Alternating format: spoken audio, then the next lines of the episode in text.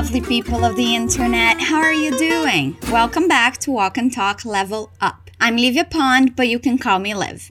I hope you're having a good week and staying safe. And thank you for joining me today. It's always fun to have you with me. In today's episode, we're going to hear two friends talking about their plans for a long weekend.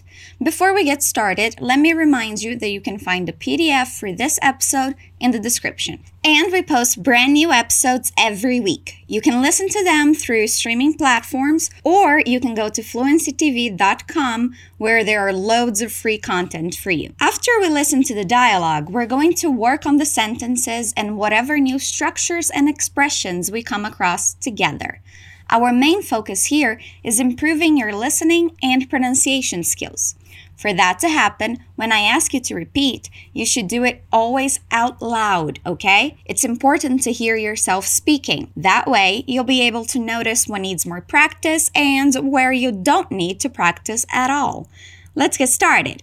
Listen to the dialogue. Can you figure out what they're planning for? Hey, Larry. Long time no see. Marcus, hey. How are you doing, man?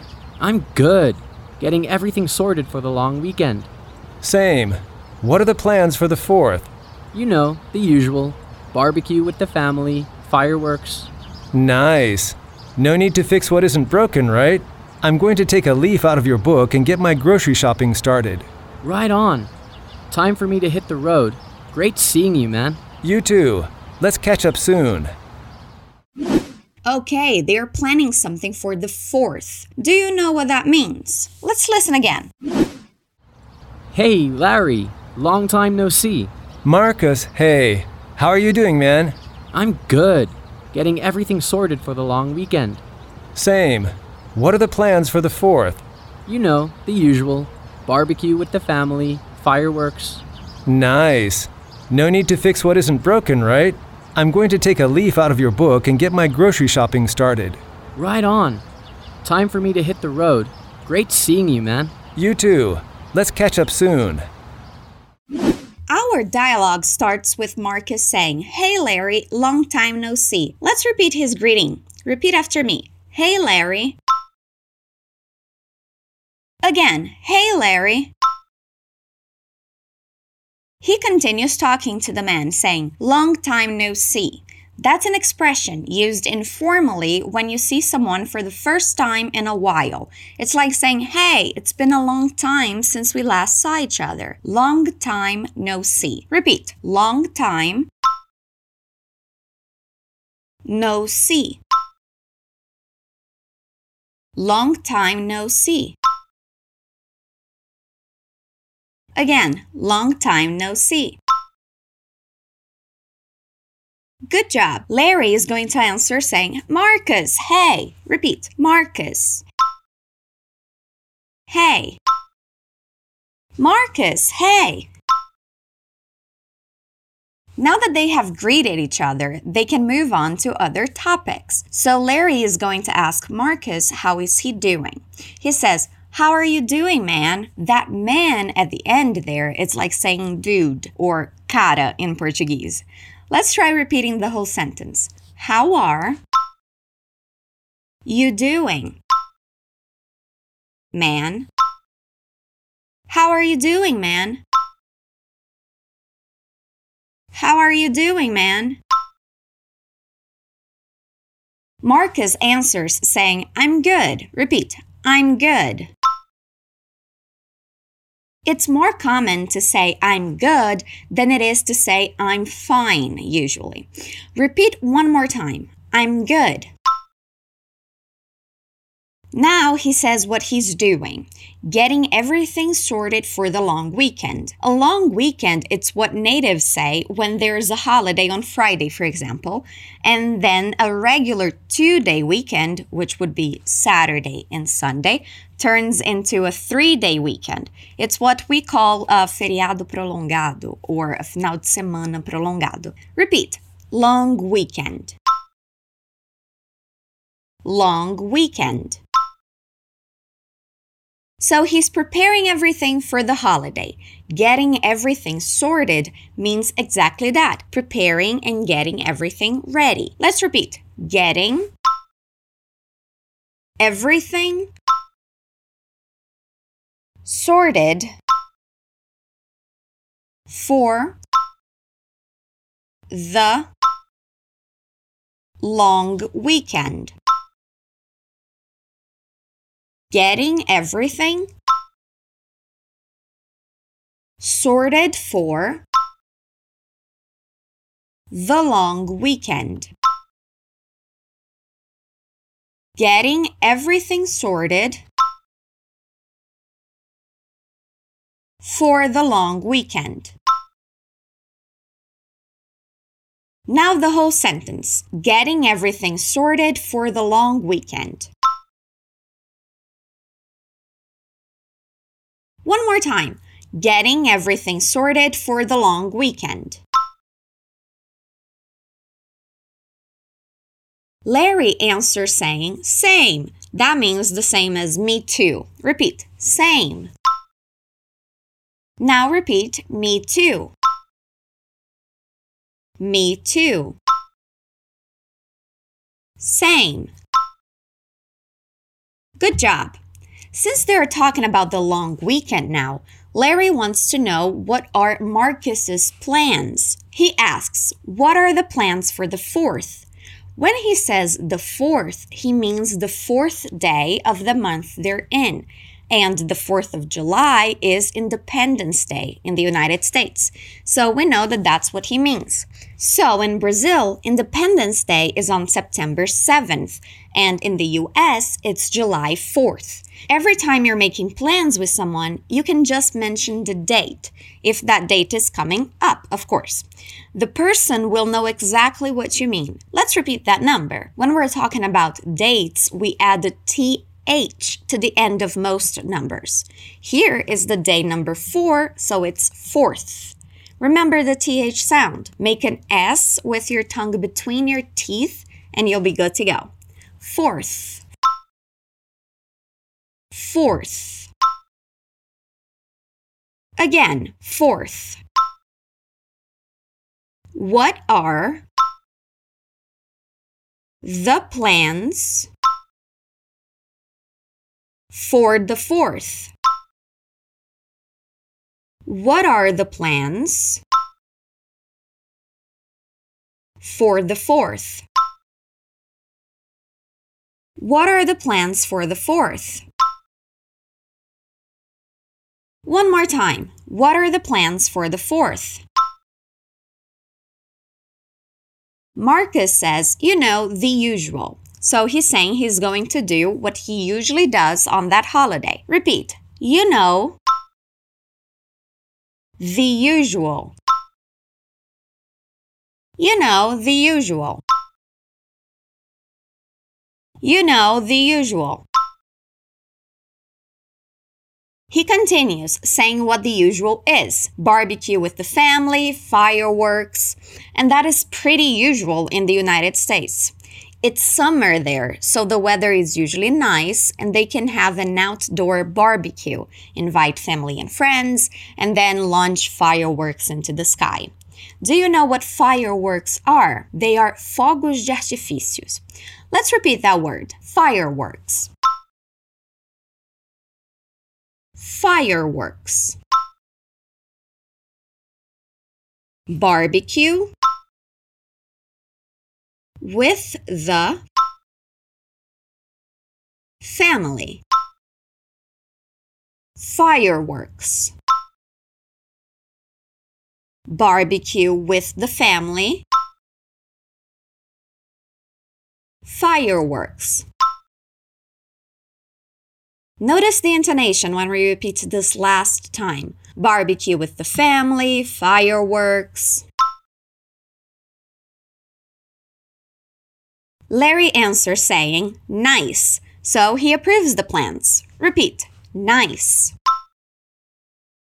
Now we have two new expressions here. He says, no need to fix what isn't broken, right? When we say, why fix what isn't broken, we're saying, why change things if what we have is working? We have more examples with that structure in the PDF, so don't forget to check it out. Let's repeat what he says no need to fix what isn't broken. No need to fix what isn't broken. No need to fix what isn't broken. No need to fix what isn't broken, right? So, do you understand what he's saying here? He's saying there is no need, no reason to change things up because it's not broken, it's still good and working. Let's repeat our sentence one more time. No need to fix what isn't broken, right?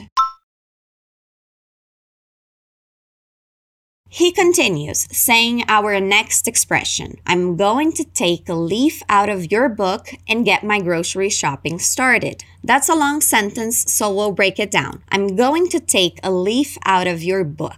That's an expression that means I'm going to do as you are doing. I'm going to copy you. Repeat I'm going to take a leaf out of your book. I'm going to take a leaf out of your book. Notice the linking sounds. I'm going to take a leaf out of your book. Again, I'm going to take a leaf out of your book. One more time. I'm going to take a leaf out of your book. He continues saying, and get my grocery shopping started. So they're probably meeting in a grocery store or a supermarket, and Larry decides he's going to copy what Marcus is doing and buy food for the long weekend. Let's repeat the second half of that sentence. And get my grocery shopping Grocery is what you buy at the supermarket, food and supplies. You can say grocery or grocery. They're both correct. Repeat grocery. Grocery shopping. And get my grocery shopping started. And get my grocery shopping started. Again and get my grocery shopping started. Okay, now let's try the whole sentence. I'm going to take a leaf out of your book and get my grocery shopping started. I'm going to take a leaf out of your book and get my grocery shopping started.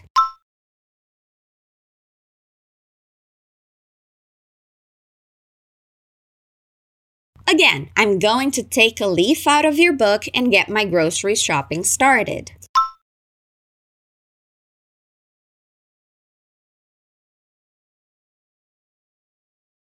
Oof, a bit long, wasn't it? But we made it. We only have two lines of dialogue left. Let's do this.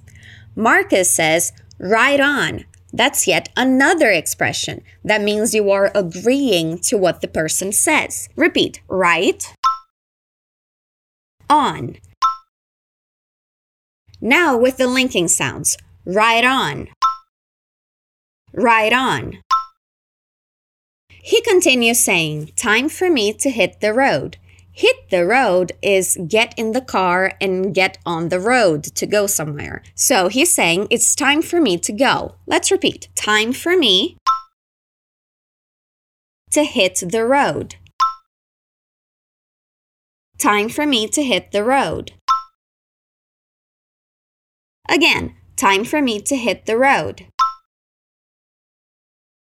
And his last sentence is, Great seeing you, man. He's saying, It's good to see you. Repeat, Great seeing you, man. Great seeing you, man. Again, great seeing you, man.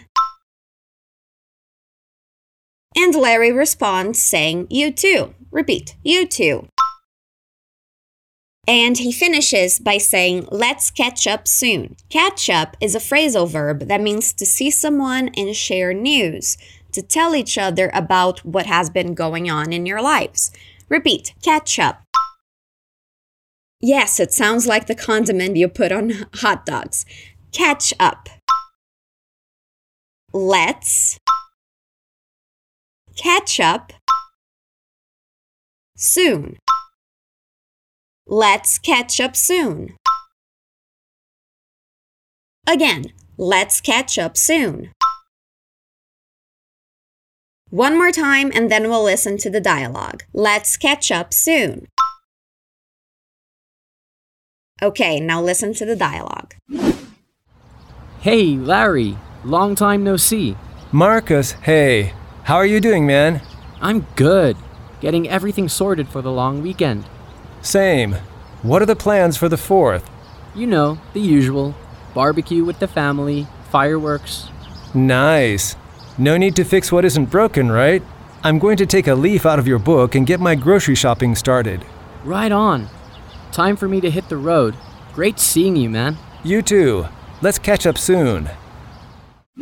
And that's the end of today's episode. What did you think? Did you manage to understand everything and repeat out loud with me? You can listen to this and all the other episodes as many times as you want, so enjoy that. Don't forget to download the PDF you can find in the description and tune back next week. There's a new episode of Walk and Talk Level Up every Wednesday, and I'll be waiting for you. Until next time, stay awesome.